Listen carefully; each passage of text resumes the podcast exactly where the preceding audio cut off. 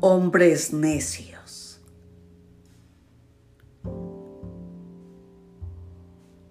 Hombres necios, que acusáis a la mujer sin razón, sin ver que sois la ocasión de lo mismo que culpáis.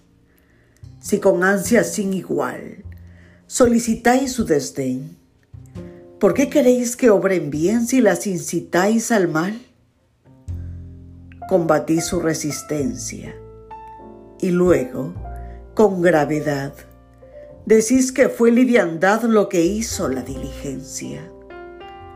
Parecer quiere el denuedo de vuestro parecer loco, el niño que pone el coco y luego le tiene miedo.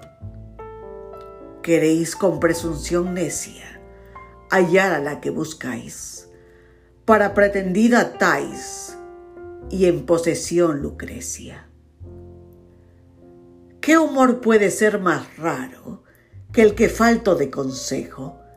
El mismo empaña el espejo y siente que no está claro. Con el favor y el desdén tenéis condición igual, quejándoos si os tratan mal, burlándoos si os quieren bien. Opinión ninguna gana pues la que más se recata, si no os admite es ingrata, y si os admite es liviana. Siempre tan necios andáis, que con desigual nivel a una culpáis por cruel y a la otra por fácil culpáis. Pues cómo ha de estar templada la que vuestro amor pretende, si la que es ingrata ofende, y la que es fácil enfada. Mas entre el enfado y la pena, que vuestro gusto prefiere, bien haya la que no os quiere y quejaos en hora buena. Dan vuestras amantes penas a sus libertades alas, y después de hacerlas malas, las queréis hallar muy buenas. ¿Cuál mayor culpa ha tenido en una pasión errada? La que cae derrogada o el que ruega decaído? ¿O cuál es más de culpar, aunque cualquiera mal haga? ¿La que peca por la paga o el que paga por pecar? Pues para que os espantáis de la culpa que tenéis, quered las cuales hacéis y haced las cuales buscáis. Dejad de solicitar y después con más razón acusaréis la afición de la que os fuere a rogar.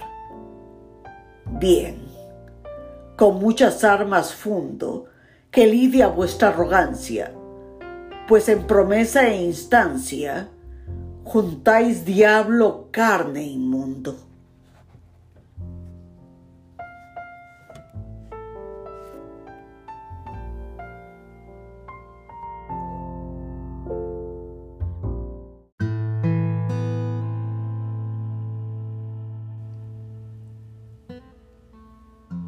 Poema del poema. Quizás pases con otro que te diga al oído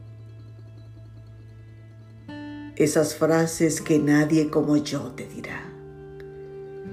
Y ahogando para siempre mi amor inadvertido, te amaré más que nunca y jamás lo sabrás. La desolada estrofa como si fuera un ala. Voló sobre el silencio y tú estabas allí.